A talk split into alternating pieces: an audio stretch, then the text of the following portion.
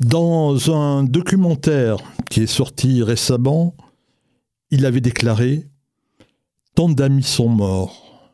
Tous avaient terminé leur tour de garde, et moi, je suis resté pour garder la boutique, un pistolet à la main. Lui, c'est Aleph Bet Yehoshua, on l'appelait Bouli. Et il y a quelques jours, c'était le 14 juin, il a déposé à son tour son arme.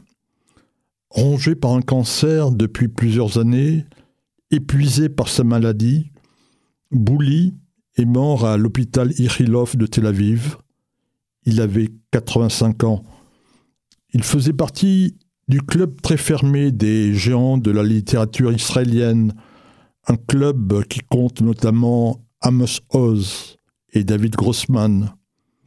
Une seule fois, c'était en 1966, un auteur israélien avait reçu le prix Nobel de littérature, c'était Shai Agnon.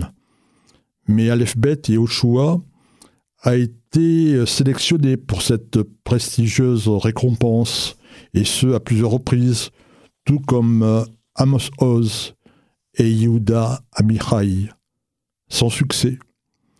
Mais Bouli a été récompensé par le prix Israël et le prix Médicis étranger. Mais qui était Aleph Bet Yehoshua? C'est l'un des rares écrivains, sinon le seul auteur israélien d'origine séfarade à avoir obtenu une telle notoriété dans son pays et à l'international.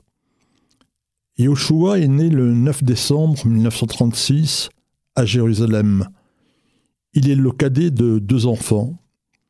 Son père, Jacob Yehoshua, fait partie de la quatrième génération qui est installée en Eretz Israël. La famille est originaire de Salonique et le grand-père de Bouli est rabbin. Jacob Yehoshua travaille en tant que traducteur pour les autorités britanniques qui contrôlent la Palestine. Le père de Bouli parle couramment l'arabe et il écrit une dizaine de livres dans cette langue. Sa mère, Malka, elle est née à Mogador, qui deviendra plus tard Essouira. À la maison, ils sont onze enfants, mais Malka perd sa mère et son père décide alors de quitter le Maroc pour la Palestine. Nous sommes en 1932. Yaakov épouse Balka, mais ce ne sera pas le grand amour. Bouli va étudier au lycée de Rehavia, le quartier chic de Jérusalem. En 1948, l'État d'Israël est proclamé. Et en 1956, Aleph Bet Yehoshua participe à la guerre de Suez. Après l'armée, Yehoshua étudie la littérature et la philosophie à l'université hébraïque de Jérusalem et il tombe amoureux. Il tombe amoureux en 1959. Elle, elle s'appelle Rivka Karni. Elle a 19 ans il a croisé dans son uniforme de Tsahal à l'université. Bouli tombe sous son charme. Son sourire irradie jusqu'au troisième étage de l'université et il se dit à cause de son sourire, je ne vais jamais obtenir ma licence. Et alors, quelques mois plus tard, ils se marient. Rivka deviendra psychanalyste. Ils auront trois enfants et sept petits-enfants. Mais en 2016, l'amour de sa vie, Rivka, meurt et Bouli ne se remettra jamais de sa mort. Pour gagner sa vie, Bouli enseigne la littérature euh, à l'université. À l'école, il n'était pas vraiment un bon élève. La seule matière où il avait la moyenne, c'était la rédaction. Mais il se lance dans l'écriture de livres et le succès va être immédiat. Parmi les livres les plus connus en France, citons L'amant, Un divorce tardif, Monsieur Mani, Voyage vers l'an 1000 ou encore Rétrospective. Son dernier ouvrage, paru en France, La fille unique, a été publié en mai dernier, quelques semaines avant sa mort. Chaim Herzog, le président de l'État d'Israël, avait parfaitement bien résumé l'œuvre d'Aleph Bet Yehoshua.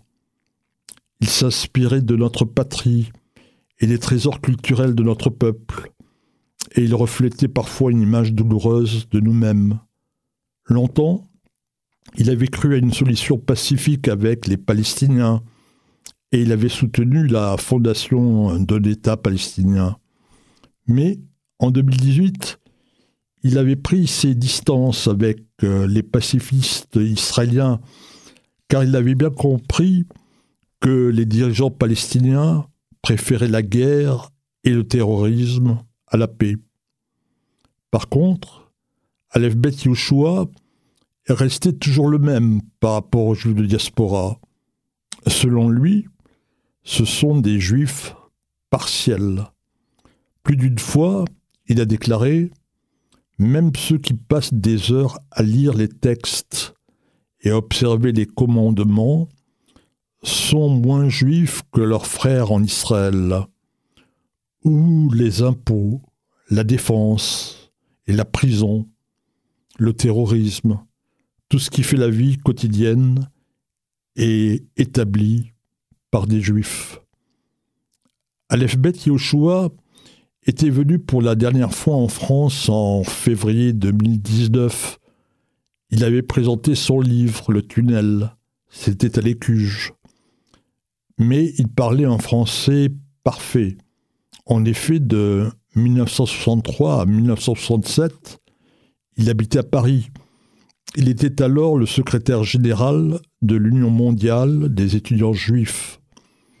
Lors de cette même soirée, quand la traduction de son hébreu ne lui convenait pas, il n'hésitait pas à corriger l'interprète. Il avait eu un de ces bons mots qui faisait sa réputation et qui aurait plu à Sacha Guitry.